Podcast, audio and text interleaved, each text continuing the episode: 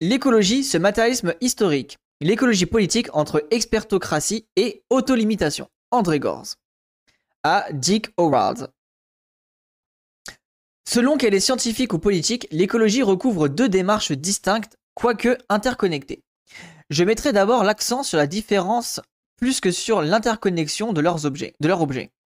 Car il importe d'éviter que la démarche politique soit présentée comme le résultat qui s'impose avec une nécessité absolue à la lumière de l'analyse scientifique, et que soit réédité sous une nouvelle forme le genre de, dogmatisme scientiste ou antipolitique qui, dans sa version diamant, de diamat, pardon, a, euh, prétendu euh, élever au rang de nécessité scientifiquement démontrée des pratiques et des conceptions politiques dont les caractères spécifiquement politiques se trouvaient par là même niés. Oula bah ça on, rentre les pieds dans le plat, euh, c'est pas très facile.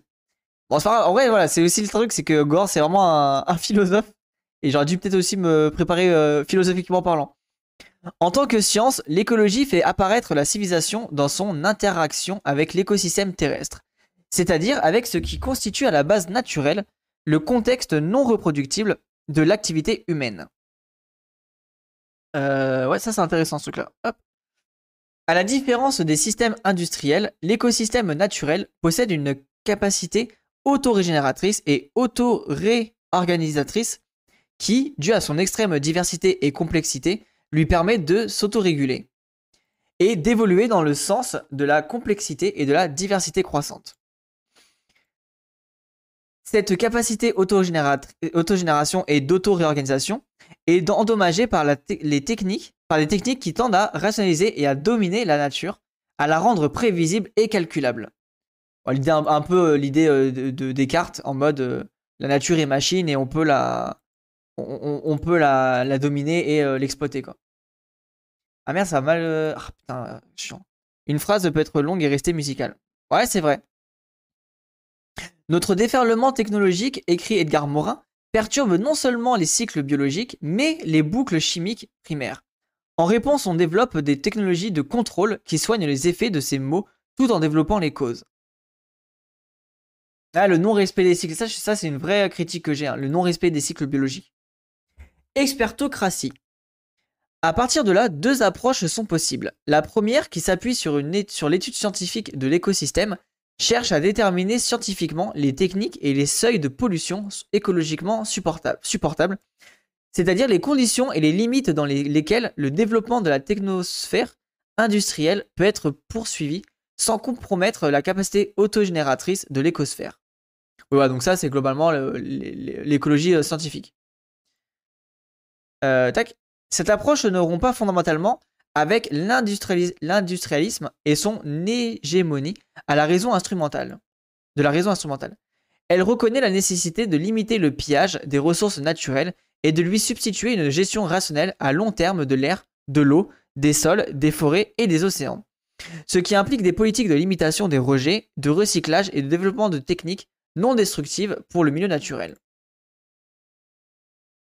Les politiques de préservation du milieu naturel, lequel en anglais euh, s'appelle environment, environnement étant un anglicisme, ne tendent donc point à la différence de l'écologie politique, une pacification des rapports avec la nature ou à la réconciliation avec elle. Elle tente à l'aménager, au double sens de ménagement et de management, en prenant en compte la nécessité d'en préserver au moins les capacités d'autorégénération les plus fondamentales. Ouais, donc ça, on l'avait vu dans un, article euh, récent quand on lisait le sable. Euh, par exemple, le sable, il est tellement exploité qu'il n'a pas le temps d'être régénéré. Et en vrai, ça, c'est intéressant de voir qu'on ne respecte plus du tout les cycles. Donc, c'est des cycles, bah, on a les mêmes, hein, les poissons qui sont en surpêche et il n'y a plus de poissons, le sable, euh, tout ce qui est cycle aussi de, de l'eau, les, cycles de l'eau ne sont plus du tout respectés.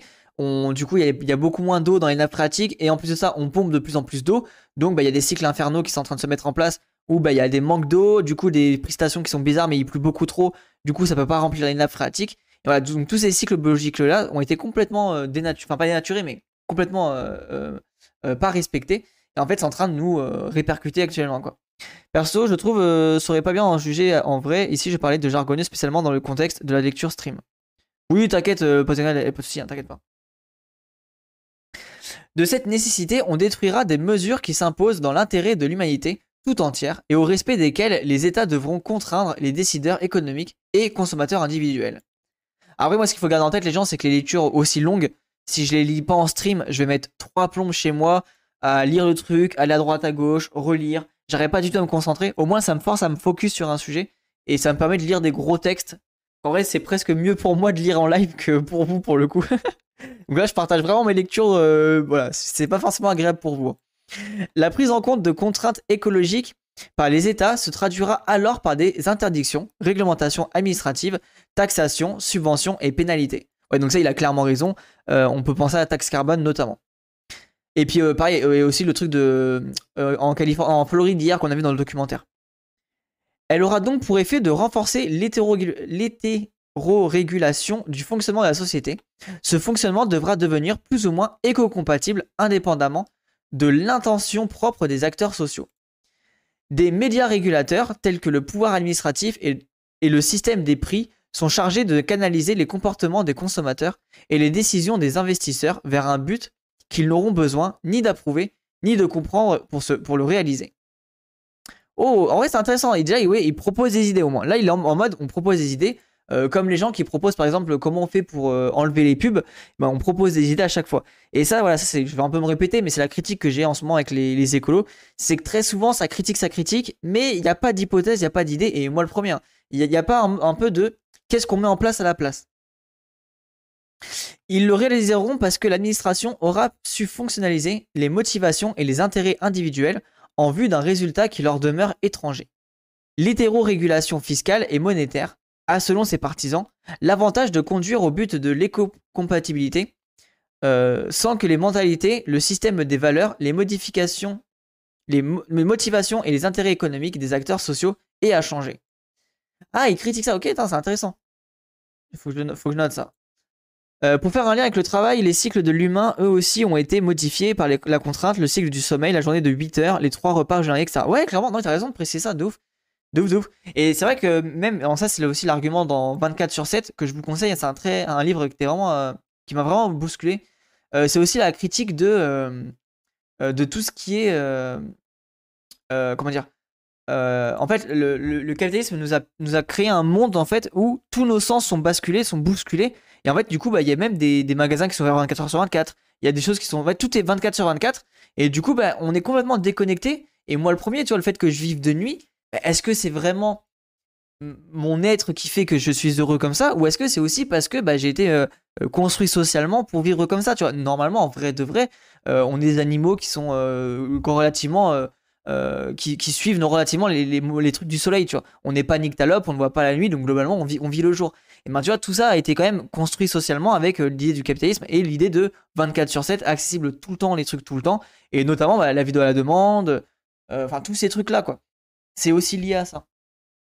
Ah ouais, je vous conseille le livre 24 hein, sur 7. Je sais pas si c'est. Euh, je sais plus qui c'est qui l'a écrit, mais je l'avais bien aimé. Hein. Puis se lit vite. ça s'écrit comme ça 24-7.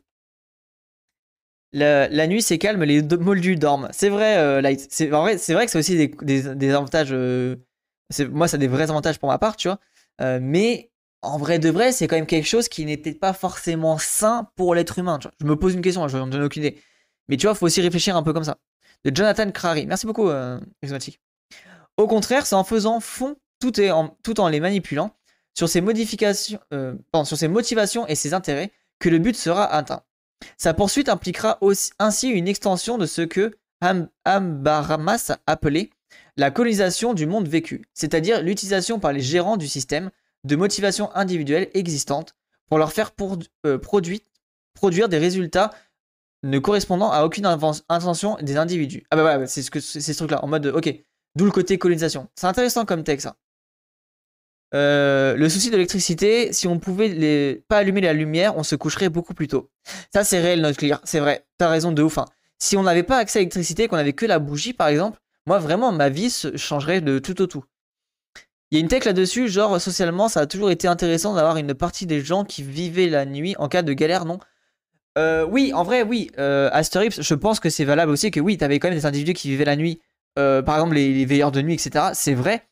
Mais tu vois, ça reste quand même pour des contraintes sociales. Tu vois ce que je veux dire? C'est toujours pour répondre à quelque chose de social. C'est pas quelque chose qui est genre. alors j'aime pas le terme, mais naturel, tu vois. Genre, tu vas pas. la nuit, l'homme, il ne voit pas la nuit, donc globalement, s'il n'a pas accès au feu, il s'endort, basta. Après, c'est là aussi, j'ai une autocritique de même ma pensée que j'ai actuellement. C'est l'homme fait partie d'un système social à l'instant T. Donc, déjà, ma, propre réflexion n'est pas fonctionnelle. Mais c'est intéressant de réfléchir à tout ça quand même. La prise en compte de contraintes écologiques se traduit ainsi. Dans le cadre de l'industrialisme et de la logique du marché, par une extension du pouvoir techno-bureaucratique. Or, cette, approche relève d'une conception prémoderne typiquement anti- anti-politique. Elle abolit l'autonomie du politique en faveur de l'expertocratie, en érigeant l'État et les experts d'État en juges des contenus de l'intérêt général et des moyens d'y soumettre les individus. Ah, ah, en vrai, alors ça c'est hyper intéressant. Vous voyez ce qui est en train de dire la Gorze C'est la grosse critique que j'avais fait sur les écologies, écolos globales, de dire qu'en général les gens ne pensent pas à l'État, et c'est pour ça que j'appréciais beaucoup l'idée de Amer Méziane avec la séculaire Rosen, toute cette critique de la puissance de l'État. Enfin, c'est pas que ça, mais c'est en partie ça. Et vous voyez, c'est vrai que Gorz, et ça j'avais oublié de le garder, enfin c'est quelque chose que j'avais complètement zappé. Gorz est vraiment un auteur écolo qui prend en compte l'État et l'aliénation que propose, enfin que fait subir l'État. Il y a un bouquin là-dessus sur la question politique du rythme et des effets du capitalisme là-dessus. Ah, let's go, merci beaucoup, euh. Euh, moi j'en veux à EDF parce qu'à cause d'eux, on voit même pas le ciel étoilé et c'est vachement con, une vie sans voir les étoiles, super. Merci EDF. Ben, en vrai, c'est, tu vois, mine de rien, là, c'est pas, pas inintéressant ce que tu proposes. Par exemple, comment ça se fait que les, euh, les villes, il n'y ait pas un système de. Tu sais, que les, les, les ampoules, elles s'allument automatiquement, tu vois. Et comme ça, ben, dès qu'il n'y a pas de vide en ville, ben, tout s'éteint. Et comme ça, ben, au moins, la lumière, elle diminue. On, on économise du temps et de l'électricité. Et en plus, on peut voir le ciel, tu vois. C'est quelque chose qui est facilement mis en place et qui pourrait se faire euh, relativement, relativement vite. hein. Une description de l'antipolitique qui, euh, qui s'indépendantise de l'État. Ah, merci. euh. Ok, trop cool. Merci. Bah, je le lirai euh, plus tard. Merci beaucoup pour le partage. Ah, toujours des, oui, toujours des gros, gros cerveaux qui traînent ici. hein. merci infiniment.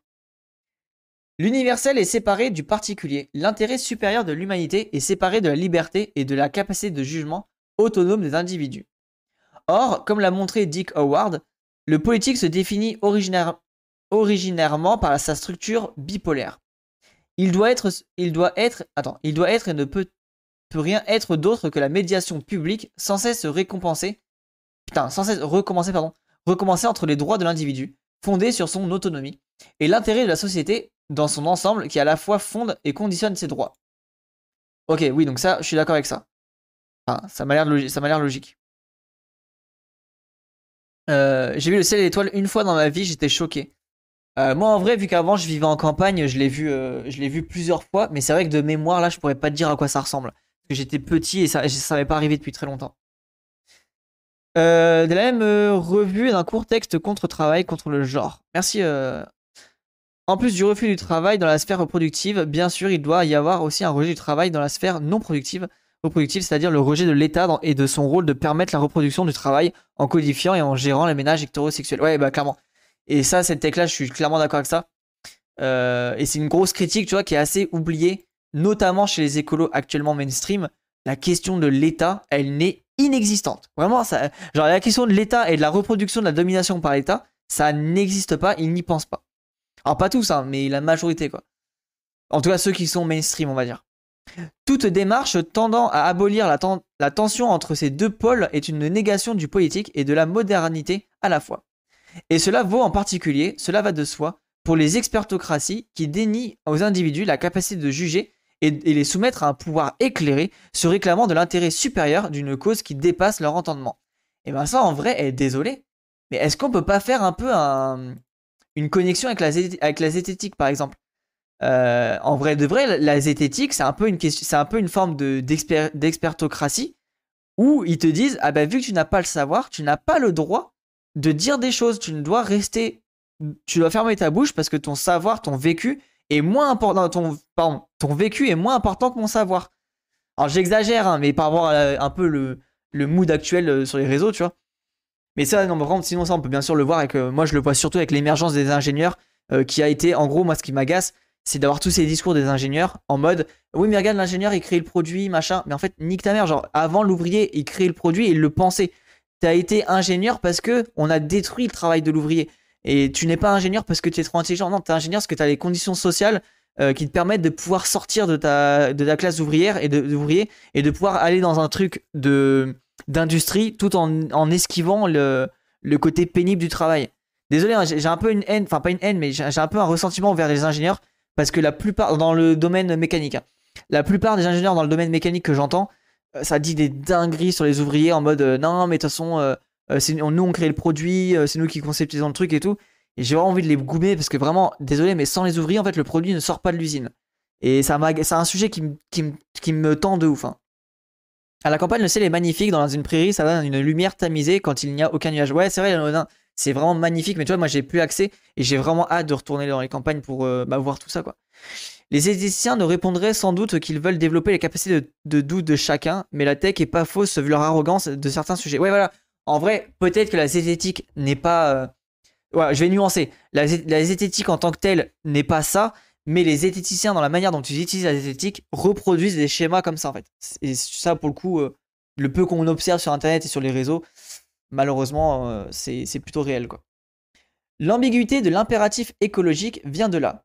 À partir du moment où il est pris à leur compte par les appareils de pouvoir, il sert à renforcer leur domination sur la vie quotidienne et le milieu de vie sociale et entre en conflit avec les aspirations originaires du mouvement écologique lui-même en tant que mouvement politico-culturel. Le clivage interne de ce mouvement entre une, aile technocratique et une aile radicale démocratique a la raison profonde. Douze ingénieurs viennent de sombrer dans leur sommeil grâce au dire de Bam. ah mais désolé, en vrai, je suis un peu, un peu rude avec les ingénieurs. Mais en fait, le peu que j'ai discuté euh, de ce genre de sujet avec eux, ça a été un mépris de classe des ouvriers, genre à chaque fois. Tu vois. À chaque fois, un énorme mépris des ouvriers. Et en fait, c'est aussi un ressentiment perso ou bah, euh, peut-être aussi par rapport à. Je sais que moi, je suis un peu condamné à faire ce genre de travail, tu vois. Même si j'aime beaucoup la, réflexion, mais je suis un peu condamné à faire des travail euh, ouvriers. Et je, me, je le prends, même si je suis pas ouvrier à l'heure actuelle et que j'ai été rarement ouvrier, bah, je le prends aussi comme une attaque perso en mode, putain, mais nique-toi en fait. Genre, non, Désolé, les ouvriers, c'est des mecs qui ont des vraies compétences, qui savent vraiment faire des choses avec leurs mains et qui sont genre turbo productifs, tu vois. Donc ouais, j'avoue, c'est un peu un ressentiment perso, mais voilà, fallait que je le, fallait que je le dise. le sens originaire du mouvement. Le mouvement écologique est né bien avant que la détérioration du milieu et la qualité de vie pose une question de survie à l'humanité. Il est né originellement d'une protestation spontanée contre la destruction de la culture du quotidien par les appareils du pouvoir économique et administratif. Euh, est-ce qu'il pense là, par exemple, à tout ce qui est la culture, euh, tout ce qui est le truc, euh, la culture, par exemple, la culture du quotidien. Moi, je peux penser à la Bretagne, la Corse. Je sais pas si c'est lié à ça ou pas. Et par culture du quotidien, j'entends l'ensemble des savoirs intuitifs, des savoir-faire vernaculaires, au sens qu'Ivan Illich donne à ce terme, des habitudes, des normes et des conduites allant de soi, grâce auxquelles les individus peuvent interpréter, comprendre et assumer leurs insertions dans le monde qui les entoure. Ouais, donc globalement tout le savoir autochtone avec la colonisation et euh, nous-mêmes au sein des régions avec euh, la destruction des savoirs, euh, langage et compagnie. La nature dont le mouvement a exigé la protection n'est pas la nature des naturalistes ni celle des écologies, de l'écologie scientifique. ça, ça c'est important de le prendre en compte. C'est fondamentalement le milieu qui paraît naturel parce que ses structures et, ses non et son fonctionnement sont accessibles à une compréhension intuitive. Parce qu'il correspond aux besoins d'épanouissement des facultés sensorielles et motrices, parce que sa conformation familière permet aux individus de s'y orienter, d'interagir, de communiquer spontanément, en vertu d'aptitudes et qui n'ont jamais eu à être enseignés formellement. Ah ouais, en gros, le, oui, oui, je vois, le, savoir euh, euh, intuitif un peu. La défense de la nature doit donc être comprise originairement comme défense d'un monde vécu, lequel se définit notamment par le fait que le résultat des activités correspond aux intentions qui les, euh, qui les portent, autrement dit, que les individus sociaux y voient, comprennent et maîtrisent l'aboutissement de leur acte. Or, une société devient complexe.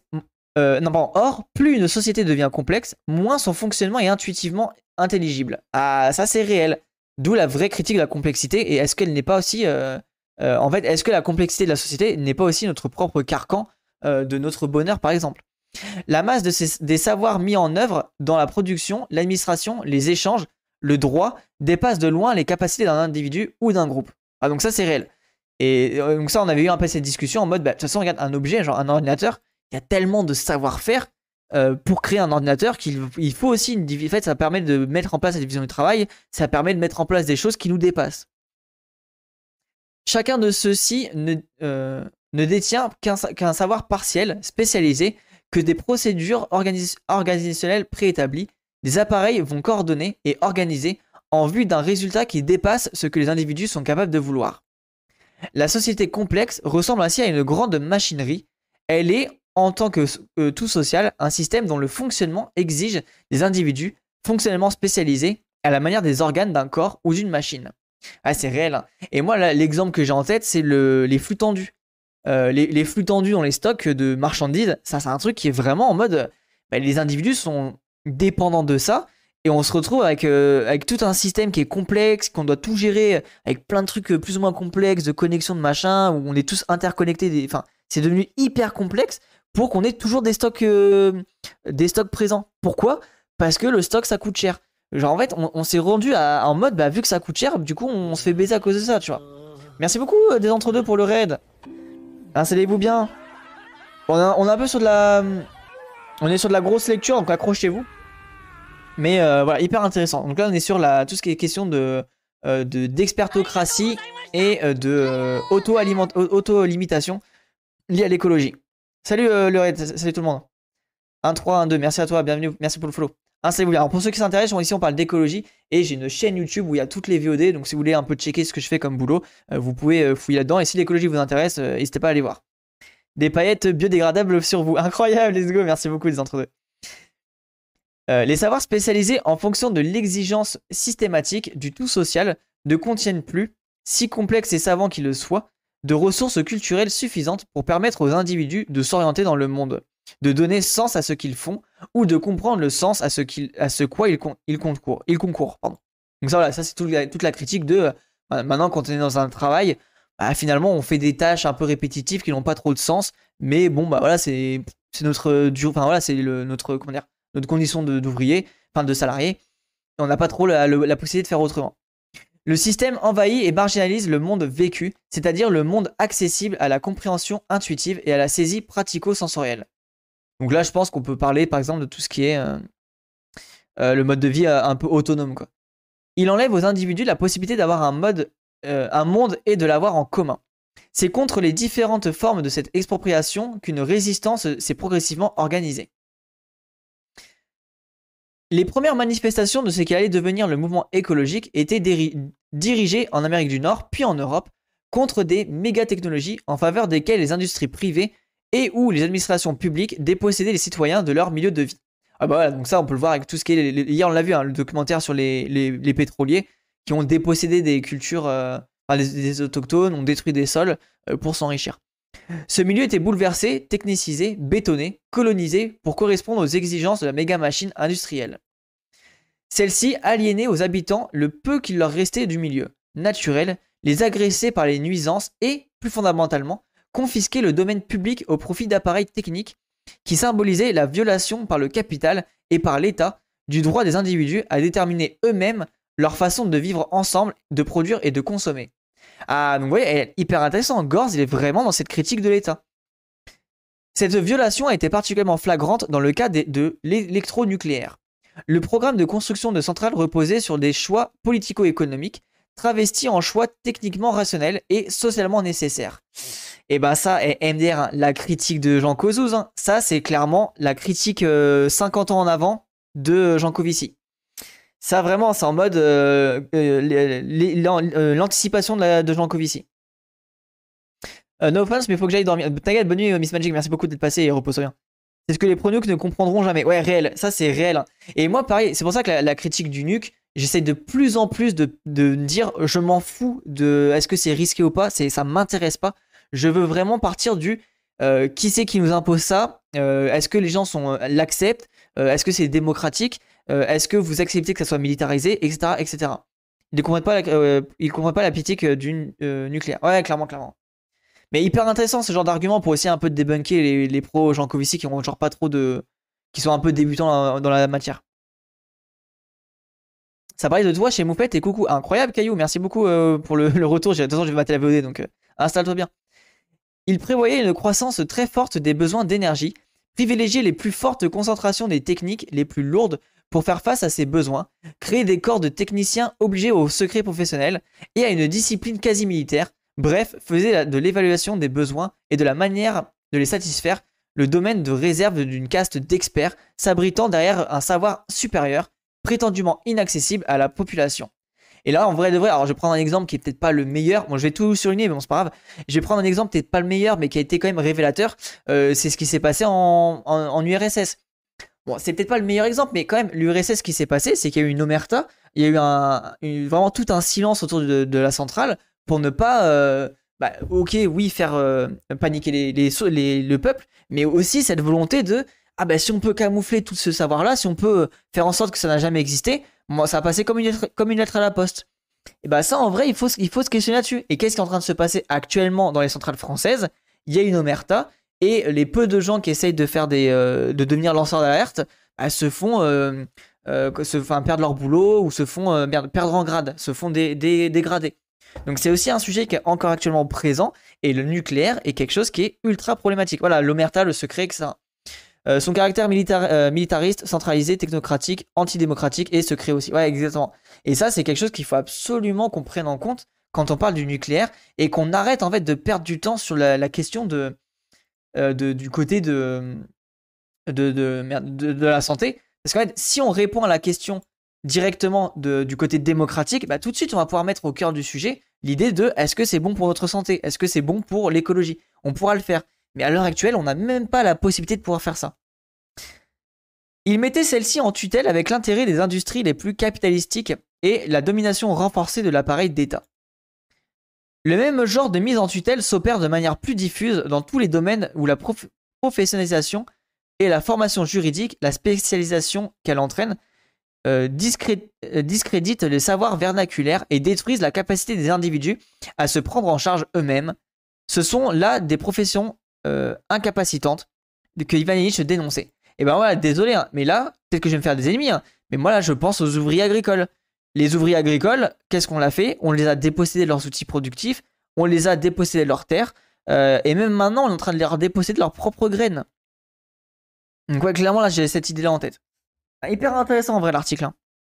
La résistance à cette destruction et à de la capacité de se prendre en charge, autrement dit de l'autonomie existentielle des individus et des groupes ou communautés, est à l'origine de composantes spécifiques du mouvement écologique. Réseau d'entraide de malades, mouvement en faveur des médecines alternatives, mouvement pour le droit à l'avortement, mouvement pour le droit de mourir dans la dignité, mouvement de la défense des langues, cultures et pays, etc. Et oui, le, le mouvement de, en faveur des, euh, pour les vieux euh, d'entraide de maladie, pareil, le fait qu'on ait, fermé qu'on ait enfermé nos, vieux dans des, euh, dans des EHPAD, c'est pas rien, tu vois. Bernard Stiegler parlait de prolétarisation générale. Prolétarisation généralisée. ah oui, le côté de dépossession. Ah oui, le côté de dépossession. Ah, c'est pas inintéressant. J'aime bien cette tech. Attends, je vais noter ça. Oui, c'est vrai que le côté être dépossédé de, son, de tout caractère, du coup, la définition même de prolétaire, quoi. Euh, tac, merci pour le retour. Euh, hop.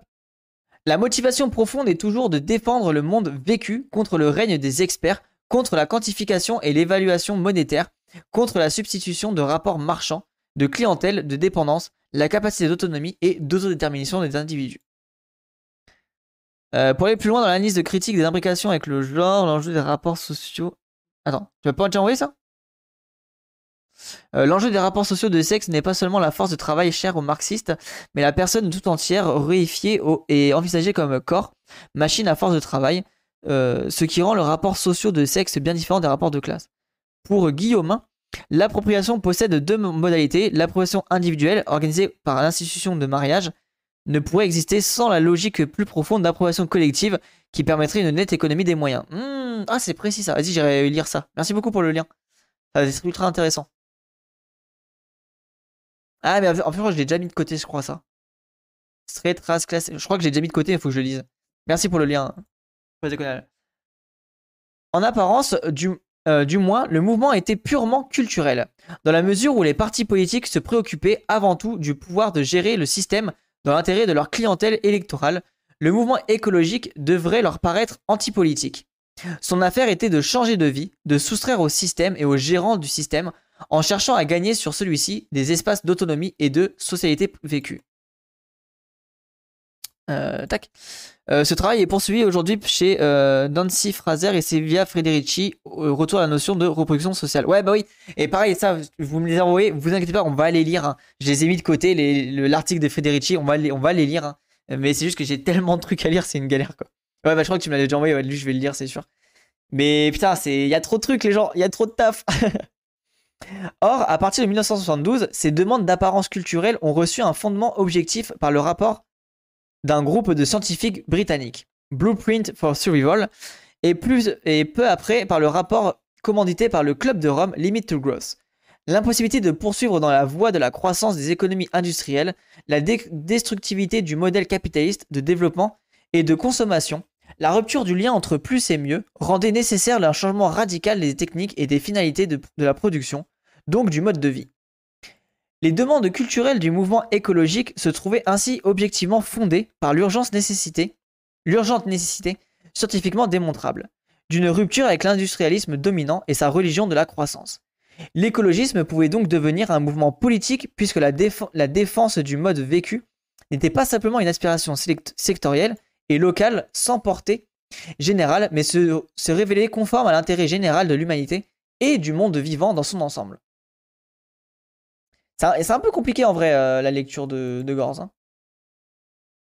Intéressant mais pas facile. Hein.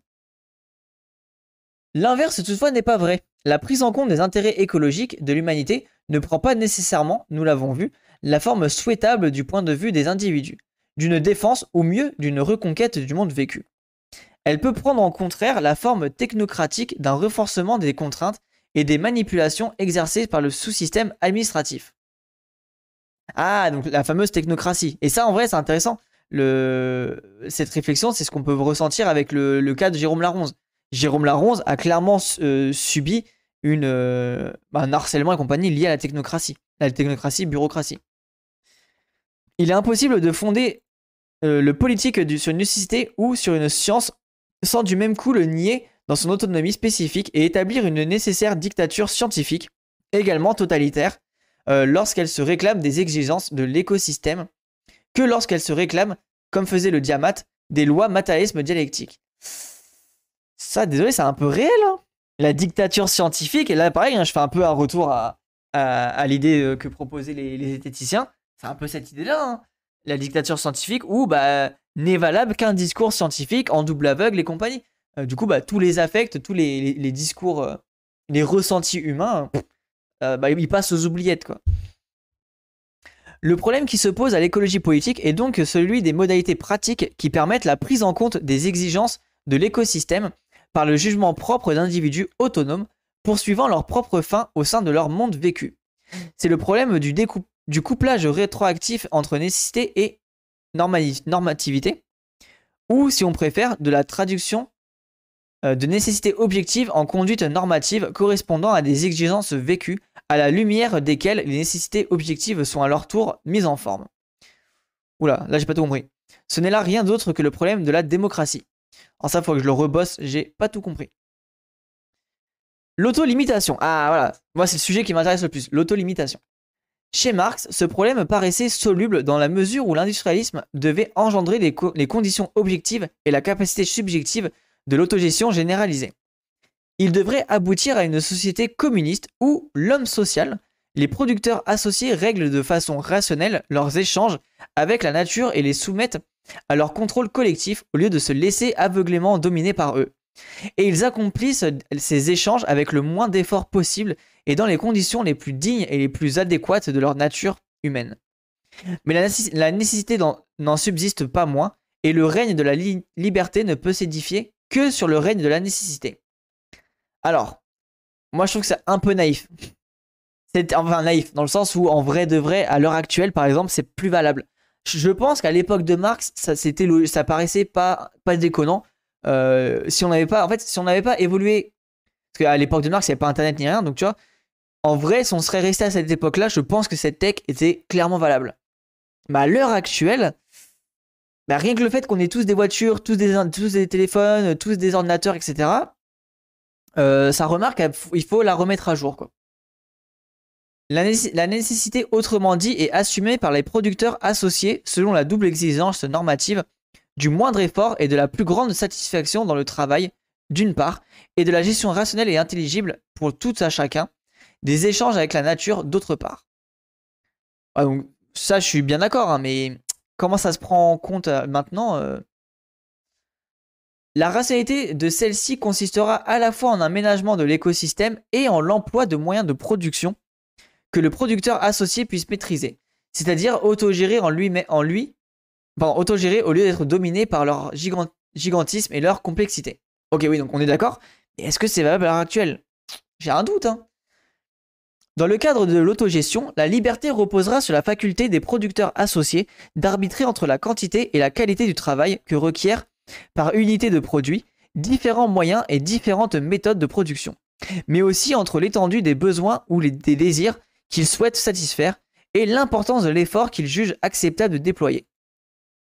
Cet arbitrage, fondé sur des normes vécues et communes, conduira par exemple à travailler de façon plus détendue et gratifiante, plus conforme à la nature humaine, au prix d'une productivité moindre. Donc ça, je suis, un peu, je suis d'accord avec cette tech-là, théoriquement. Il conduira aussi à limiter des besoins et les désirs pour pouvoir limiter l'effort à fournir. Ah, voilà. Ok, en vrai, le plus intéressant dans cette tech-là, c'est surtout ça. Le côté euh, limiter les besoins et les désirs. Et ça, en vrai, est vraie question. Hein. Comment on va faire pour pouvoir limiter les désirs dans notre société actuelle? Comment on va faire pour déconstruire tout ça? Quand tu vois que tu as des bourgeois qui ont euh, des, milliers de voitures ultra riches avec même des animaux sauvages de compagnie, euh, du, coup, du coup, les gens bah, matent ce genre de contenu et du coup s'intéressent à ça et du coup, ils ont ces genres de désirs qui se mettent en place. Genre, en vrai, comment tu construis une société où tu arrives à déconstruire toute l'idée des désirs et à, fait, à vraiment te reposer la question de quel est sincèrement ton désir profond au fond de toi? C'est quoi que tu as envie de faire? C'est quoi que tu as envie de d'être, etc. Et ça, en vrai, politiquement, c'est un vrai combat à mener euh, la, construction, des désirs et la déconstruction des désirs.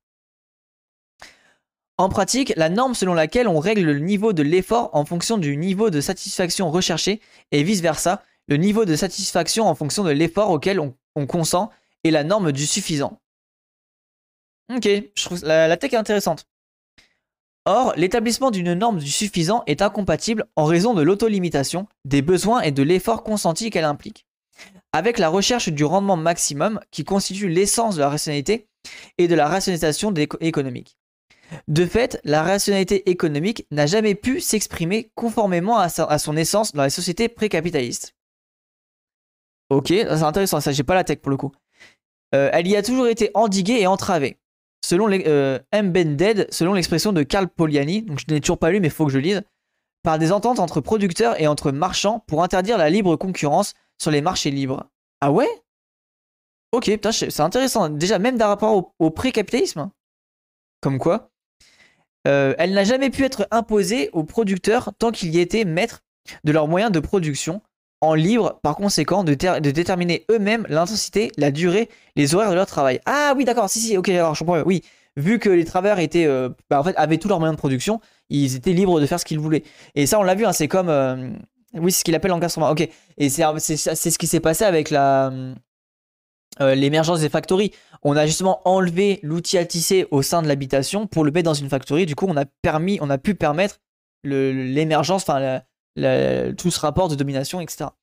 Je, je crois que je suis pas sûr si j'ai tout compris, mais l'économie est encastrée dans le social, le religieux, le coutumier, le politique, etc. D'accord, ok.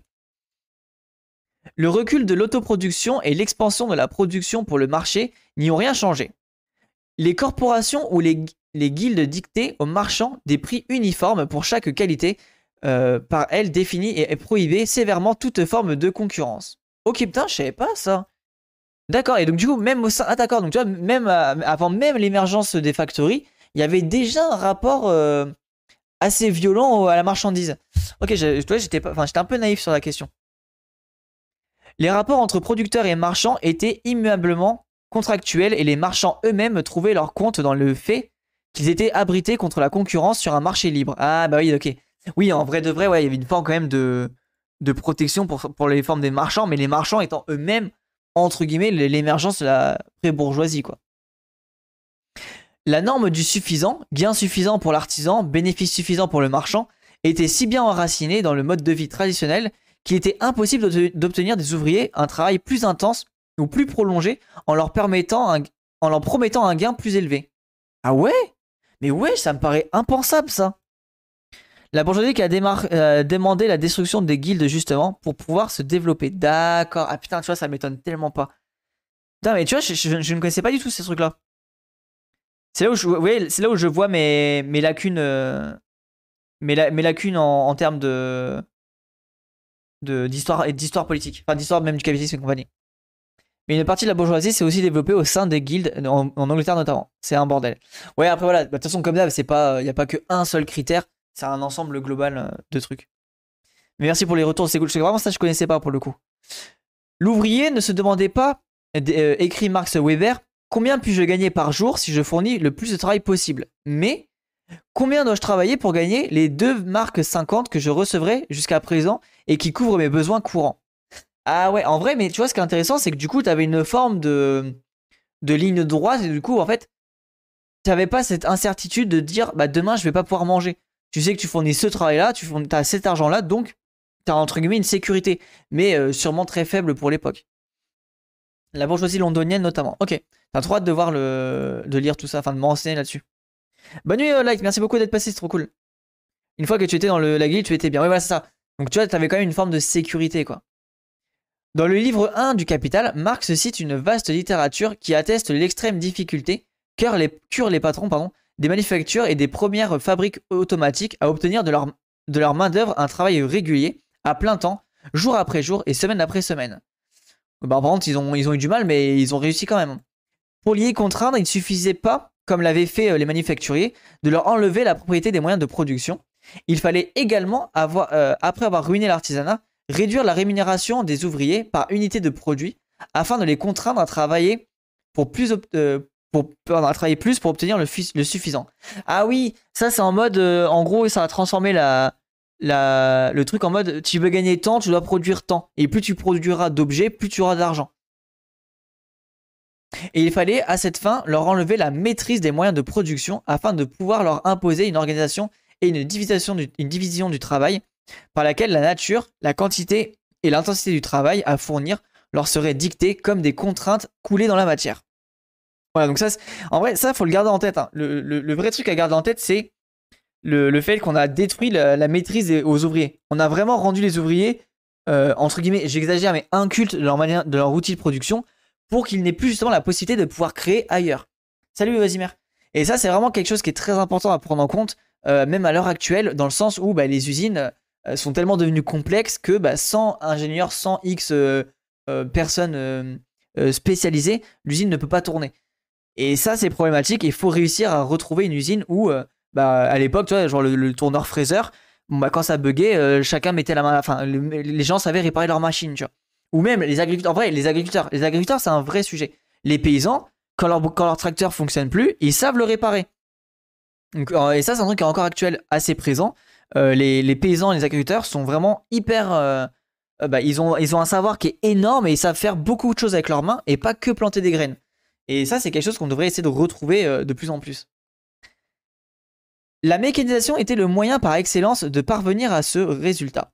Elle substituait aux moyens de, production mus et maniés par les ouvriers, des machines mues par un automate qui se meut lui-même. La machine cesse de se présenter sous quelque rapport que ce soit comme l'instrument de travail du travailleur individuel. L'activité de l'ouvrier, réduite à une pure abstraction, est déterminée et réglée de tous côtés par le mouvement de la machinerie. La science qui contraint les membres inanimés de la machinerie à fonctionner, de par sa construction, comme un automate remplissant sa mission, cette science n'existe pas dans, la conscience de l'ouvrier, mais agit sur lui comme une puissance étrangère, la puissance de la machine. Oh, c'est beau ça, très belle, phrase. L'appropriation du travail vivant par le travail matérialisé, inhérente au concept de capital, est posé dans la production fondée sur la machinerie comme un caractère du processus de production lui-même. Le travailleur individuel n'est plus qu'un accessoire vivant de cette machinerie, sa capacité de travail disparaît comme un infiniment petite, de même que disparaît dans le produit tout, rapport aux besoins immédiats du producteur et donc de la valeur d'usage immédiate. Un peu, un peu verbeux mais intéressant. pas que leurs mains, justement, le passage des paysans agriculteurs, et c'est aussi un délire de nouvelles compétences à acquérir, genre informatique, automatisation, plus administratif, contact. Ouais, là où tu as raison, euh, Astérix, c'est vrai que le, passage en gros de l'agriculteur, en gros, c'est vrai que le niveau comptabilité, en, fait, ils ont été aussi soumis à la bureaucratie par ces, ces nouveaux savoirs de devoir gérer la compta, de gérer euh, tout ce qui est euh, lettres, tout ce qui est rapport à l'État et compagnie. Donc ouais, c'est vrai, t'as raison. On ne saurait mieux dire que l'instrument de, travail est ainsi rendu inappropriable pour le travailleur et que cette séparation du travailleur avec l'outil de production implique la séparation du travailleur euh, d'avec le produit et de la séparation du travailleur avec le travail lui-même. Donc ça c'est oui ça c'est réel, qui désormais existe à l'extérieur de lui, comme l'exigence muette coulée dans l'organisation matérielle de tâches quantifiées, prédéterminées et rigoureusement programmées demandant à être remplies. la phrase, elle est pesante. Hein. Euh, cette phrase-là, elle est vraiment euh, lourde. Genre, tu, sens qu'elle t'attaque toi en tant qu'ouvrier. Elle est en mode. elle est ultra violente, la phrase, je trouve. Euh, c'est sur la base de cette triple dépossession, voilà ça, le côté dépossession qui est très violent, seulement que la production peut s'émanciper de l'arbitrage des producteurs directs c'est-à-dire de devenir indépendante du rapport entre les besoins et désirs qu'ils éprouvent, l'importance de l'effort qu'ils sont disposés à fournir pour les satisfaire, l'intensité, la durée et la qualité de ces efforts. C'est encore cette triple dépossession qui a permis les spécialisations fonctionnelles de plus en plus étroites, l'accumulation et la combinaison, dans un même processus de production, d'une masse de savoirs technoscientifiques relevant de disciplines hétérogènes, incapables de communiquer et de coordonner entre elles, et dont, l'organisation productive requérait, euh, requérait un état-major et une structure pyramidale quasi militaire. Ah putain, c'est tellement réel. Et c'est ça qui m'agace avec les ingénieurs, c'est qu'ils sont tellement dépolitisés, tellement idiots. Désolé, un autre ingénieur, mais ceux que je côtoie, quoi. Et enfin, pas, non, enfin, bref, j'ai pas envie d'être méchant, mais il y a tellement pas de culture politique qu'ils se rendent même pas compte qu'ils appliquent un rapport de domination qui eux-mêmes ils sont soumis à ce rapport de domination et qui en fait sont eux-mêmes des agents du capitalisme qui sont soumis à tout ça, mais font quand même, euh, comment dire, mais perpétuent quand même cette violence avec leurs ouvriers quoi. Ah bref, désolé, j'ai un peu une, haine des, ingénieurs, mais ça m'agace de me dire qu'on a vraiment presque détruit le travailleur, euh, enfin l'idée d'ouvrier, on l'a rendu moins glamour aussi à cause de l'ingénieur quoi. C'est ça qui m'agace. Euh, leur bêtise systématique est aussi produite comme montre Stigler dans Bêtise et savoir au XXe siècle. Ah, let's go, merci. J'ai hâte de lire ça. Et c'est ça qui m'agace, c'est que c'est vraiment la, bêtise, quoi. Genre, les gens sont devenus idiots. Et alors qu'avant, il y avait un vrai savoir, quoi. Ça. En, vrai, l'article, il est assez euh, lourd psychologiquement. Même au niveau des affects. Parce que tu, te rends compte qu'on est quand même vraiment devenu. qu'on est vraiment dépossédé, qu'on n'a plus rien, tu vois. Et en vrai, c'est assez. c'est lourd, je trouve. C'est sur cette base seulement que l'industrialisation, c'est-à-dire l'accumulation de capital, a été possible. Ah, il le dit comme ça, ok. C'est seulement en séparant les, producteurs directs des moyens de production et du résultat de la production qu'il a été possible de leur faire reproduire des surplus dépassant leurs besoins et d'utiliser ces surplus économiques à la multiplication des moyens de production et à l'accroissement de leur puissance. Ok, ça a l'air intéressant de cette tech. À supposer en effet que les moyens de production industrielle aient été développés originellement par les producteurs associés eux-mêmes, les entreprises seraient restées maîtrisables par eux, ils n'auraient cessé d'autolimiter, et leurs besoins et la nature et l'intensité de leur travail. Alors du coup, vraie question, si ça, ça se serait passé, quelle serait notre société à l'heure actuelle Et euh, en gros, on aurait, je pense, toi, si ça, s'était passé comme ça, je pense qu'on n'aurait pas les ordinateurs. Je pense qu'on n'aurait peut-être pas les, euh, fusées, tu vois. Genre, je pense qu'il y a plein de choses qu'on n'aurait peut-être pas euh, avancé. Parce que tu vois, un truc tout con, mais quel truc en vrai Genre les satellites. En vrai, de vrai, les satellites, à l'époque de Marx, si on serait resté dans cette logique de besoin, bah, il n'y aurait pas besoin des, des, satellites. Du coup, tu n'aurais pas eu ce besoin-là, ou en tout cas pas aussi vite, ce besoin de construire des choses à envoyer dans l'espace. Je pense en tout cas. En vrai, je sais pas, quoique je sais pas, parce que d'où vient cette volonté de vouloir. Euh, ouais, en vrai, je sais pas, bonne question. Faudrait que je me renseigne là sur ce sujet de tout ce qui est satellite, fusée, etc. Euh, quelles ont été les, hypothèses de tout ça, tu vois? Non, parce qu'en fait, non, mais non, t'as toujours eu des gens comme euh, De Vinci, déjà à l'époque, qui voulaient voler. Donc non, je pense t'aurais toujours eu des gens un peu, euh, pas fous, mais un peu euh, qui veulent toujours faire plus, qui auraient permis de construire des sociétés et pour pouvoir faire ça, quoi. L'exploitation a motivé la course à l'espace. Bah, ah oui, non, l'exploration, L'exploration a motivé la course à l'espace. Bah ouais, c'est ça. En vrai, là où je pense, ouais, faut que je, faut que je corrige ce que j'ai dit. Je pense qu'en vrai de vrai, il y a quand même cette volonté de l'être humain de vouloir euh, toujours créer, toujours euh, euh, découvrir, etc., qui aurait permis ça. Mais il y a cette critique quand même de se dire que bah, si on avait vraiment des moyens de production, est-ce qu'on aurait décidé collectivement de se dire on va mettre du pognon pour envoyer un truc dans l'espace, tu vois? Est-ce que collectivement on aurait pris cette décision-là? Peut-être pas en vrai. Hein. en vrai, ça c'est un sujet particulier, j'ai du mal à me situer. Par conséquent, l'industrialisation n'aurait pas abouti à des concentrations que leur, euh, que leur taille et leur complexité soustraient au pouvoir d'arbitrage des producteurs. Le développement économique n'aurait pu dépasser un certain seuil, la concurrence aurait été contenue et la norme du suffisant aurait continué à régler les échanges euh, avec la nature. Ouais, tu vois, il a, cette même réflexion-là. Et moi, je me demande justement quelle serait la société si on avait vraiment euh, fait ça, mis ça en place. Un grand boost des avancées technologiques, ça reste des guerres euh, monde marxiste ou capitaliste. Ah ouais, tu vois, donc c'est-à-dire qu'il faudrait au moins pas de guerre, quoi. Donc ouais, t'as raison, c'est vrai qu'à chaque période de guerre, on a des grosses évolutions. En éliminant le pouvoir des producteurs directs dans, et sur la production, le capital a, a, finalement pu émanciper la production vis-à-vis des besoins ressentis et a sélectionné ou créé des besoins ainsi que la manière de les satisfaire en fonction du critère de la plus grande rentabilité. donc ça on est clairement d'accord, hein, les besoins complètement inventés. Et ça c'est Veblen je crois qui a créé la... Veblen il a un concept de classe de loisirs qui est intéressant. En gros c'est une classe de loisirs qui, euh, qui est celle que les, nous, les prolos ont envie de copier quoi. Si j'ai bien compris le concept. Hein. La production est ainsi devenue avant tout un moyen pour le capital de s'accroître. Elle est avant tout au service des besoins du capital et ce n'est pas euh, et ce n'est que dans la mesure où le capital a besoin euh, de consommateurs pour ses produits que la production est aussi au service des besoins humains. C'est réel. Hein. La, société n'est plus du tout en avance, n'avance plus en mode pour améliorer les besoins humains, mais que pour enrichir les gens. Ces besoins, toutefois, ne sont plus des besoins ou des désirs naturels, spontanément éprouvés. Ce sont des besoins et des désirs produits en fonction des besoins de rentabilité du capital. ça, je suis clairement d'accord avec cette position. Euh, faudrait voir un peu, genre, je sais pas si un, un, sociologue, un sociologue a créé, enfin, qui a réfléchi là-dessus. Euh, ça serait bien d'avoir une étude, une étude sociologique des besoins créés. Voir un peu, ça prend quoi comme, c'est quoi c'est quoi vraiment les besoins créés, ça, ça prend quelle forme? Le capital se sert des besoins qu'il sert en vue de son propre accroissement, lequel demande en retour la croissance des besoins. Le modèle de consommation du capitalisme développé résulte ainsi de l'exigence propre au capital de créer de plus grands nombres possibles de besoins et de les satisfaire euh, par les plus grands flux possibles de marchandises. Alors là, on retombe sur le truc des flux. La recherche de l'efficacité maximale dans la mise en valeur du capital exige ainsi l'inefficacité maximale dans la couverture des besoins, le gaspillage maximum. Et ça, on l'avait vu hein, dans l'archive de l'INA qu'on avait euh, développé, enfin, maté la dernière fois. C'était vraiment cette euh, vision du monde de euh, full gaspillage, full gaspillage pour faire tourner l'économie, justement. Cette auto autonomisation de la production aurait été beaucoup plus difficile si les travailleurs avaient pu proportionner leur durée du travail aux revenus dont ils estimaient avoir besoin.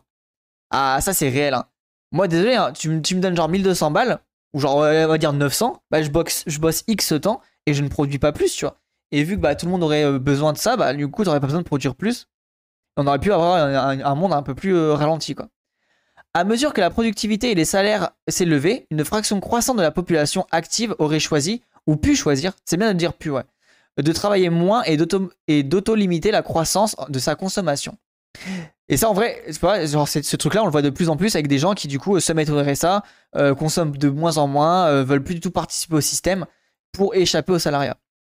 Cette tendance s'est, en fait, réaffirmée à l'apogée de l'anarcho-syndicalisme sous la forme du travail intermittent ou de la semaine de 3 à 4 jours, pratiquée dans les métallurgies parisiennes, entre autres par les sublimes euh, par les sublimes simples et les vrais sublimes dont euh, parle Poulot.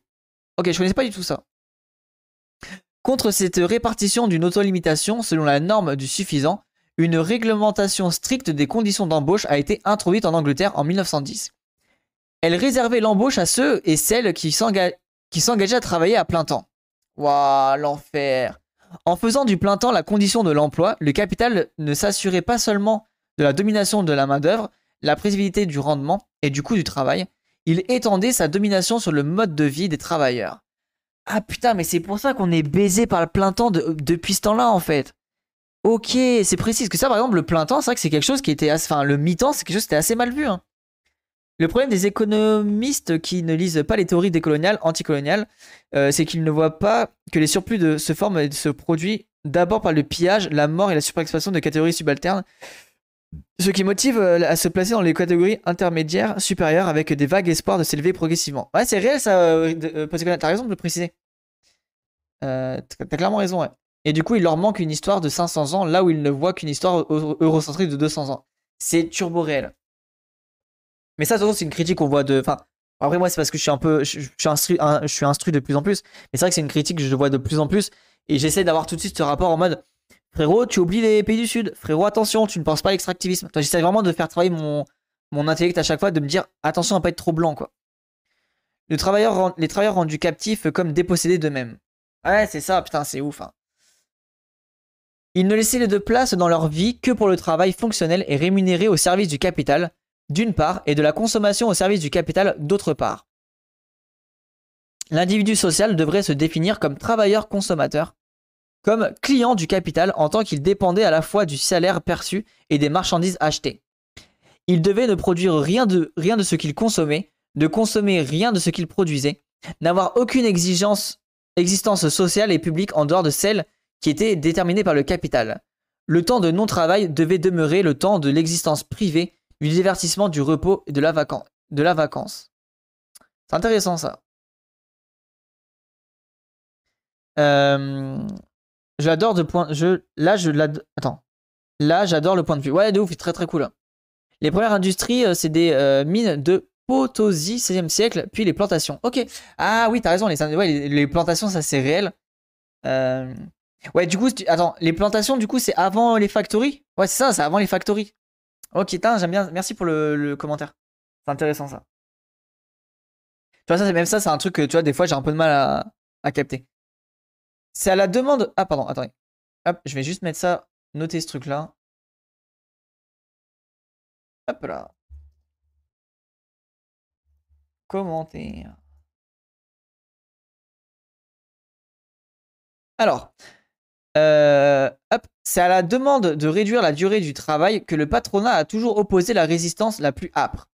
Il a préféré accorder des congés payés plus longs, car les vacances sont par excellence une interruption programmée de la vie active, de pure consommation, qui ne s'intègre pas dans la vie de tous les jours, ne l'enrichit pas de dimensions nouvelles, ne lui confère pas une autonomie accrue, ni un autre contenu que celui du rôle de professionnel, du rôle professionnel.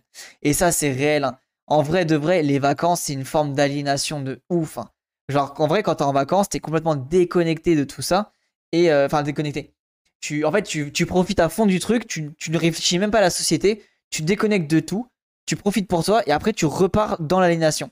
C'est, en vrai, c'est assez euh, pervers comme manière de penser. Hein. En même temps, hors travail, c'est du temps mis au service du travail, puisque le repos prépare la journée de lendemain. Oui, bah, c'est réel, dit Gebor. Hein. C'est réel. Hein. C'est, en fait, c'est ouf de dire que le capital a été nous a vraiment possédé de tout, quoi. Mais c'est hyper enrichissant d'avoir des, des, textes comme ça pour aussi un peu visualiser tout ça. Bah non, les vacances, c'est la vraie vie. En vrai, ça dépend. T'as des gens, je te promets, en fait, les, vacances, le problème, c'est que Euh, enfin, oui, c'est la vraie vie dans le sens où t'es full déconnecté, mais vu qu'après, tu reviens dans le monde euh, aliénant, bah, en vrai de vrai, genre, t'as juste perdu du temps de, te politiser ou de, t'émanciper socialement. En fait, c'est juste une pause euh, dans un monde. Enfin, pour moi, c'est pas, c'est quelque chose qui enfin, ça, ça, ça, correspond quand même à, l'aliénation les vacances en vrai de vrai. Hein.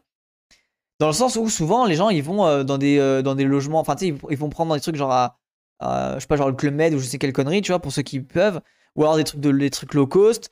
Euh, ils font que de la surconsommation, genre c'est que dépenser du fric, etc. Et après ils repartent dans leur système et ils continuent ça, tu vois. Et c'est pas, enfin, c'est dire c'est une critique structurelle, hein, bien évidemment. L'autolimitation comme projet social. Dans les sociétés industrielles complexes, il est impossible d'obtenir une, restructuration éco-compatible de la production et de la consommation en rendant simplement aux travailleurs le droit d'autolimiter leur effort. Autrement dit, la possibilité de choisir leur temps de travail, le droit au temps, choisi. Ah, ça, c'est réel. hein. Euh, la saucisse, elle est trop compliquée pour faire ça. Tu vas juste. euh, en fait, ça va être des solutions presque individuelles, quoi. Euh, Je suis chaud d'avoir le lien, mais je vais voir la VOD car incroyable. Ouais, tiens, je te file le lien du truc. Mais oui, Gorz, c'est une dinguerie. Il est ultra intéressant. je vous conseille sincèrement de le lire. Il est vraiment puissant, quoi. Ah, tu parles des vacances normies Bah oui, bien sûr, je parle des vacances normies, Naodin. Mais le problème, c'est que les vacances normies, c'est les vacances des trois quarts des gens, en fait. Faut, faut garder ça tête. hein. Les, vacances normies, c'est vraiment. euh, euh, tu, vas à un endroit à la plage, tu, tu dors la pilule toute la journée, euh, tu mates la télé et, tu- reviens deux semaines après dans, ta- dans même routine, quoi. Et c'est ultra aliénant, en fait. Aucune corrélation évidente n'existe, en effet, entre le volume de la production et le temps de travail. L'automatisation ayant aboli cette corrélation en permettant de produire de plus en plus de richesses avec de moins en moins de travail, le travail cesse d'être la mesure de, la richesse et le temps de travail la mesure du travail. Compliqué là. De plus, la diminution du, volume de travail nécessaire ne bénéficie pas à l'ensemble de la population active potentielle et n'apporte une émancipation ou un espoir d'autonomie accru ni aux actifs ni aux chômeurs. Ouais, en fait, la diminution du volume de travail, c'est que ça apporte que des bénéfices aux, bourgeois, quoi. Enfin, il n'existe aucune norme communément acceptée de suffisant qui pourrait servir de référence à l'autolimitation. Et pourtant, celle-ci demeure la seule voie non autoritaire, démocratique, vers une civilisation industrielle éco-compatible. C'est intéressant, en vrai, est hyper intéressant euh, la tech. hein. J'aime beaucoup la réflexion de Gorz. Euh, c'est quoi ça? Euh, Il cite ici un fragment célèbre de Marx, dit fragment sur les machines de Gundries. Ouais, Gundries, il est très très cité de ce que j'ai vu. Euh, attends, je vais essayer de la recomprendre la phrase. J'ai pas tout compris. hein. Euh, le travail cesse d'être la mesure de la richesse et le temps de travail la mesure du travail. Ah, j'ai du mal. Hein. Citation très débattue parce qu'il semble remettre en cause sa propre théorie de la valeur. Ouais, voilà. Donc là, c'est un truc turbo-marxiste. Je maîtrise pas du tout assez les codes. Mais bon, peut-être d'ici 6 mois, un an, euh, j'arriverai à comprendre tout ça. La valeur travail. Ouais, voilà. Tu vois, c'est-à-dire qu'il faudrait que je, vraiment je bouffe du Marx pour comprendre tout ça. Parce que je, vois de loin Marx et je connais de loin, mais je maîtrise pas du tout. Enfin, j'ai pas l'impression de maîtriser en tout cas. La difficulté que nous rencontrons ici n'est pas pourtant n'est pourtant pas l'absolument insurmontable. Elle signifie essentiellement que le capitalisme a aboli tout ce qui, dans la tradition, dans le mode de vie, dans la civilisation quotidienne, pouvait servir d'ancrage à une norme commune du suffisant. Et qu'il a aboli en même temps la perspective que le choix de travailler et de consommer moins puisse donner un accès à une vie meilleure et plus libre. Ah, c'est vraiment, c'est vraiment, putain, c'est fait baiser. hein. Ce qui a été aboli ne- n'est cependant pas impossible à rétablir. Seulement, ce rétablissement ne, peut pas se fonder sur une, une tradition ni sur des corrélations existantes. Il doit être institué, il relève du politique, plus précisément de l'éco-politique et du projet éco-social. Voilà. C'est pour ça que vraiment tous les Jean-Michel qui me parlent d'écologie et qui ne font pas de politique euh, anticapitaliste, niquez vos mères. Euh, parce que normalement, la valeur d'échange d'une marchandise est déterminée par le temps de travail socialement nécessaire. Ouais, ok, donc ça c'est bien la définition que j'avais. Ok, on est d'accord. Merci, euh. Chez Marx. Oui, oui, voilà, c'est bien, c'est bien cette définition. Ça, je l'avais en tête pour le coup. Le peu de trucs que je maîtrise un petit peu de Marx, c'était ça, ça je l'avais pour le coup. Mais tu vois, c'est hyper, hyper compliqué comme. euh, En vrai, Marx, c'est assez compliqué. hein. Mais dans la citation, il dit que ça fonctionne plus, apparemment. Ouais, voilà, du coup, du coup à, voir. Il faudrait profiter des vacances d'été pour fonder un plan d'abolition du capitalisme sur la plage. Réel dégueu. Enfin, si seulement on pouvait faire ça.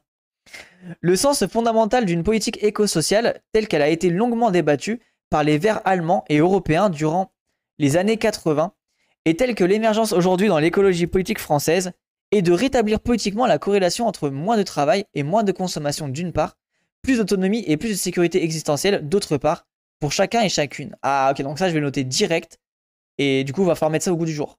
Ah, C'est Gorz qui le dit, donc si Gorz le dit, moi je vais le faire. hein.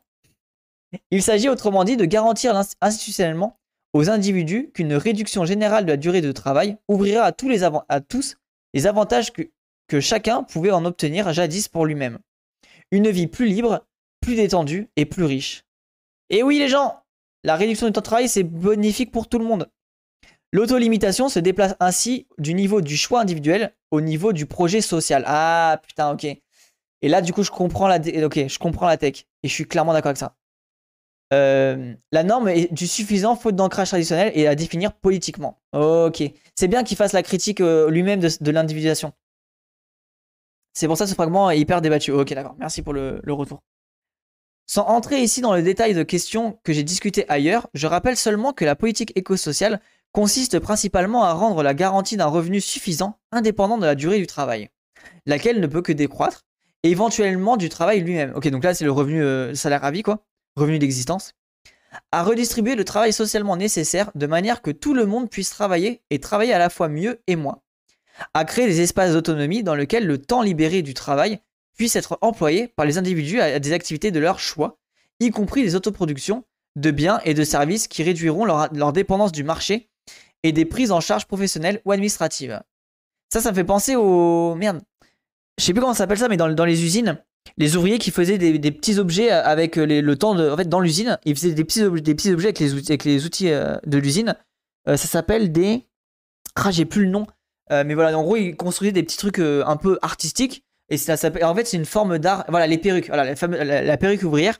Et en fait, c'est une forme d'art ouvrière où bah, durant leur temps de travail, ils utilisent les machines pour euh, eux-mêmes en fait, euh, euh, comment dire, s'émanciper culturellement, même techniquement parlant, etc. En créant des objets et en, du coup en ayant cette culture prolétaire de, de, la perruque. Et ça c'est hyper intéressant et en vrai bah, c'est dommage que tout ça ça a été perdu. Tu vois. Avec le temps, tu n'as plus la possibilité de pouvoir faire ça quoi. C'était une époque où vraiment dans les usines tu avais accès à, tout plein de machines, tour, tour, fraiseur et compagnie. Et du coup tu peux vraiment tout, tout modifier quoi. Donc je pense qu'il y a certaines usines où il y a encore ça mais c'est de moins en moins accessible. Économie sociale euh, ou socialisée et solidaire. La pause repas quand il restait du temps où tu bidouillais des, des machins avec, euh, euh, avec ce qui. Ouais, c'est exactement. Et leur permettront de reconstituer un tissu de solidarité et de socialité vécue, fait de réseaux d'aide mutuelle, d'échanges de services, de coopération informelle. La libération du temps et la libération du travail hétéronome, fonctionnellement socialisé, doivent être conçus comme une politique d'ensemble qui demande aussi qu'on repense l'architecture et l'urbanisme, les équipements et services publics, les rapports ville-campagne, de manière à décloisonner les sphères de vie et d'activité et favoriser les échanges auto-organisés. Et vraiment, et Gorz, j'ai l'impression qu'il a pensé à tout le frérot. Plus trop pour l'art, les gens euh, euh, se refont des pièces pour leur bagnole. Ouais, ça c'est vrai, euh, notre lire, t'as raison. j'ai vu ça aussi, des, des, gens qui étaient un peu dans les, dans les trucs, dans les trucs de, ouvriers et ils font des trucs genre euh, soit pour les euh, l'électroménager soit pour leur voiture mais ce qui en soi en vrai c'est une forme d'art en vrai de vrai. C'est une forme un petit peu d'art même si euh, bon on peut critiquer mais c'est intéressant. L'écologie politique fait ainsi des changements écologiquement nécessaires dans la manière de produire et de consommer le levier de changement normativement souhaitable dans le mode de vie et de relations sociales. La défense du milieu de vie au sens écologique est une reconstitution d'un mode de vécu. Ce conditionnement euh, et se soutiennent euh, l'une à l'autre. Pardon, l'une l'autre. L'une et l'autre exigent que la vie et le milieu de vie soient soustraits à la domination de l'économie, que croissent, les sphères d'activité dans lesquelles la, rationalité économique ne s'applique pas. Cette exigence, en vérité, est aussi vieille que la civilisation, depuis le, Ricardien anonyme dont Marx aimait à citer les, les pamphlets datés de 1821 jusqu'à Keynes et Leontiev, les grands théoriciens de l'économie moderne ont tout à fait du temps rendu disponible, ou disponible time, pour les activités, euh, qui valent pour elles-mêmes comme leur propre fin. Selon l'expression de Marx dans The Grundrisse, la vraie mesure de la richesse. Ça devient compliqué là, j'ai un peu de mal à suivre. Ce qui revient à dire l'activité économique n'a de sens qu'au service d'autre chose qu'elle-même c'est que l'économie est par excellence une forme de raison cognitive instrumentale, c'est-à-dire une science du calcul et de l'efficacité des moyens et du choix des moyens les plus efficaces à mettre en œuvre en vue d'une fin. Elle est, euh, inapplicable aux fins qui ne sont pas distinctes des moyens employés et, qui, et elle ne peut pas elle-même déterminer les fins à réaliser. Quand aucune fin ne lui est prescrite, elle choisit les fins pour lesquelles elle dispose des moyens les plus efficaces elle, prendra pour but la croissance de la sphère dans laquelle sa rationalité peut se, déployer et tendra à lui soumettre toutes les, autres sphères, y compris les vies et les bases naturelles de la vie. Ouais, bon, ça, je vais, euh, je vais bosser ça. C'était trop compliqué pour mon petit cerveau. Alors, si vous n'avez pas compris, vous inquiétez pas, moi non plus. Cette domination de la rationalité économique sur toutes les autres formes de rationalité et l'essence du capitalisme, laissé à lui-même, il aboutira à l'extinction de la vie et donc de lui-même. Donc ça oui, c'est ce qu'on est en train de voir actuellement. S'il doit avoir un sens et, et ce peut être que, que de créer des conditions de sa propre suppression, et par suppression du capitalisme, il ne faut pas entendre la suppression de la gestion des entreprises de façon économiquement rationnelle, c'est-à-dire on recherche le rendement maximum par unité de capital fixe en circulant, mais la relativisation jusque dans la gestion de la création d'entreprise du critère de rendement maximal et la lumière de critères d'un autre ordre. Quand, ces critères l'emportent dans, les décisions publiques et les conduites individuelles et agissent à la rationalité économique d'une place subalterne au service de fins non économiques, la société sera sortie du capitalisme et aura fondé une civilisation différente. Ok, c'est intéressant. par contre, c'est ultra compliqué là, j'avoue. Euh, j'ai un peu de mal à suivre.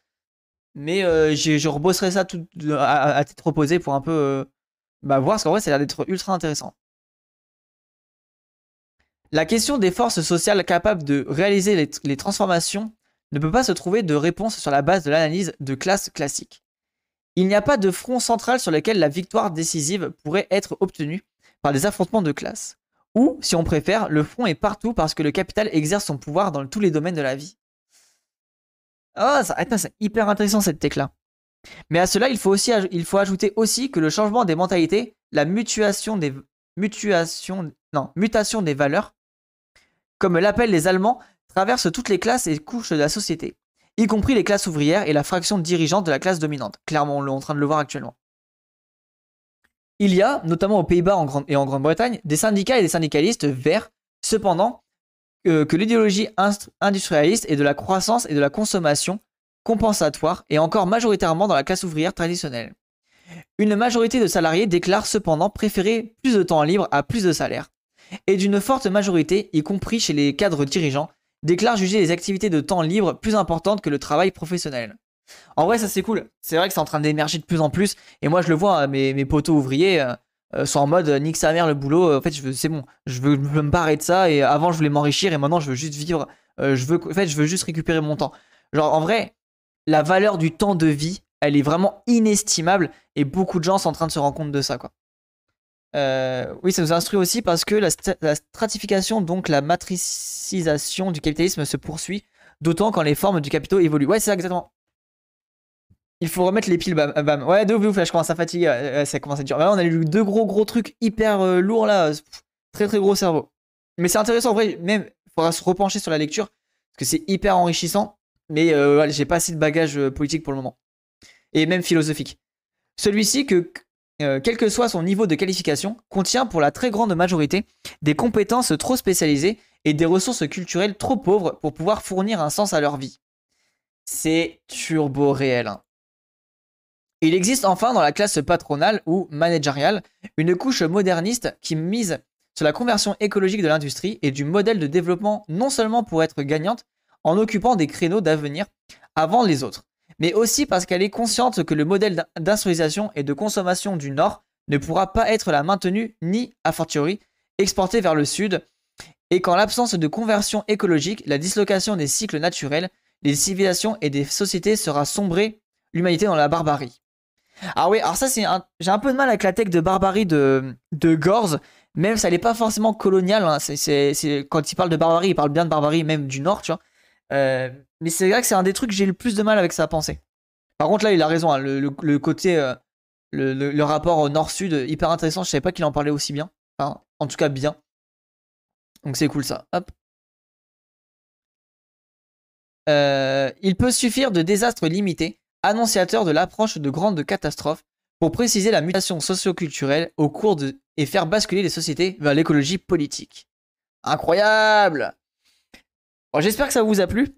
Euh, c'était un article vraiment compliqué. Je m'attendais à autre chose, moi en vrai. Je m'attendais à plus euh, d'articles, un peu plus sur l'auto-limitation, euh, un peu plus de, de qu'est-ce que serait la suite de la société, etc. C'est un peu dommage, je trouve qu'il a, c'est très très théorique, mais c'est pas grave. En vrai, c'est toujours intéressant d'avoir ça en tête. Euh, par contre, vous voyez, là où je suis content de, relire ça, c'est bien de me rendre compte que Gorz a bien cette critique de l'État. Il a bien conscience que l'État est euh, aliénant. Et ça, c'est quelque chose que du coup, je ne vois pas dans beaucoup d'auteurs de, écologiques à l'heure actuelle, dans je veux dire, euh, on va dire contemporain, quoi. Du coup, c'est intéressant de voir comment on est passé de Gorz à notre écologie actuelle et comment on s'est fait vraiment baiser par le côté tout le discours justement de l'État et on a perdu le, le fait que l'État est un rapport, un, euh, une organisation qui était puissante et aliénante. Donc j'espère que ça vous a plu les gens. Euh, c'était assez, assez lourd.